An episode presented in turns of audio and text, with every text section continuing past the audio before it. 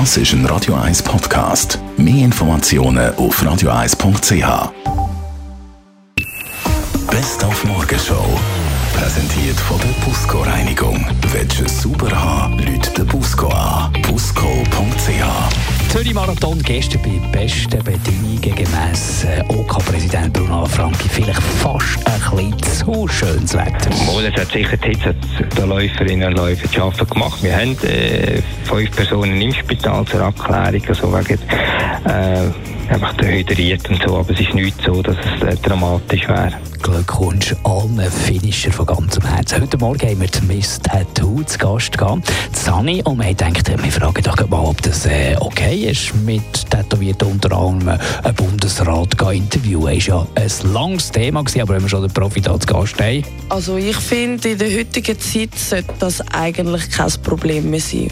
Aber eben, wie die Gesellschaft halt ist, oder? Es ist halt, es gibt immer noch so Vorurteile. Also je nachdem, wo ich hingehe und so und eben auch leicht bekleidet bin, ich meine, ich werde dann zum Teil auch angestarrt. Aber es ist okay.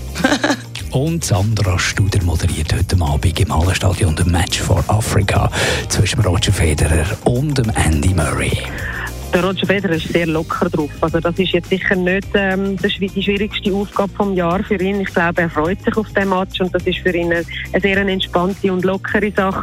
Und von dem her geht es nur darum, dass wir äh, noch mal ein bisschen schwätzen, das Ganze durchgehen und, und gute Stimmung ist, weil das, das ist es. Es ist ein Happening, es ist ein Fest, es ist ein, ein Spiel, das Spaß machen soll und er möchte seinen Fans irgendwo auch Danke sagen und die vor allem auch ins Boot holen halt für seine äh, Foundation, für seine Stiftung.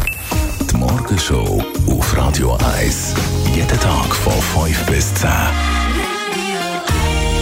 Heute zwischen 10 und 11, übrigens, wenn ihr noch schnell Zeit habt, in einer Viertelstunde, spielt der Roger Federer gegen Andy Murray ein kleines Training auf der Limit, auf einem Floss, dort bei der G-Brücke, zwischen G-Brücke und Frauenbad. Wir sind selbstverständlich vor Ort und berichten darüber für euch, falls ihr selber nicht vorbei könnt. Das ist ein Radio 1 Podcast. Mehr Informationen auf radio1.ch.